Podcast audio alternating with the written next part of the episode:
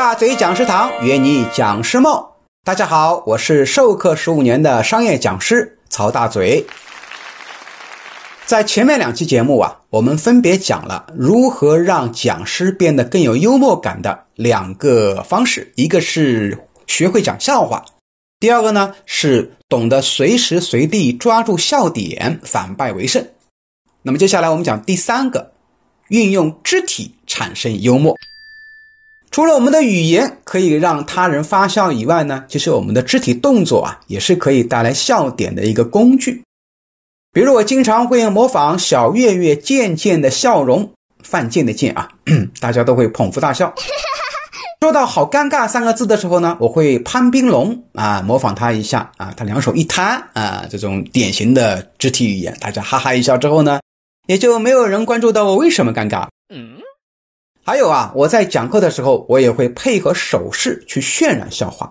有的时候，一个动作就能让人发笑。比如我站在台上的时候，发现有人在低头看我，看着脚下面，那没看我嘛，我就假装转身也低头，然后回头说：“哎，我的大门没有忘记关呢。”大家哈哈一笑。那么然后呢，头都抬起来看我了啊。因为确实有一次 我上台是忘记关门的，那才是真尴尬。第四个小技巧就是在生活中也要保持幽默感。想要在讲台上面具有幽默感，那你就得在生活里也成为一个幽默风趣的人。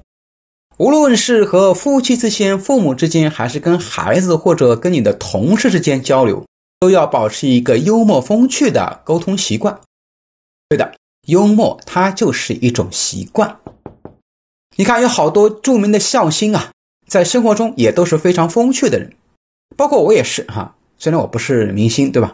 课堂上面幽默生动，生活里啊也喜欢跟别人插科打诨儿。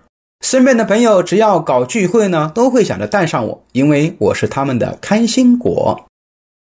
好了，如果你能做到以上我分享的四条，包括学会讲笑话。学会呢抓住笑点，以及运用我们的肢体去展示幽默，同时呢在生活里面也要保持幽默。这四点，我相信你很快就会成为幽默型的培训师，然后呢可以给你的课堂营造一个快乐的氛围。好了，本期节目就分享到这里，我们下节目再见，拜拜。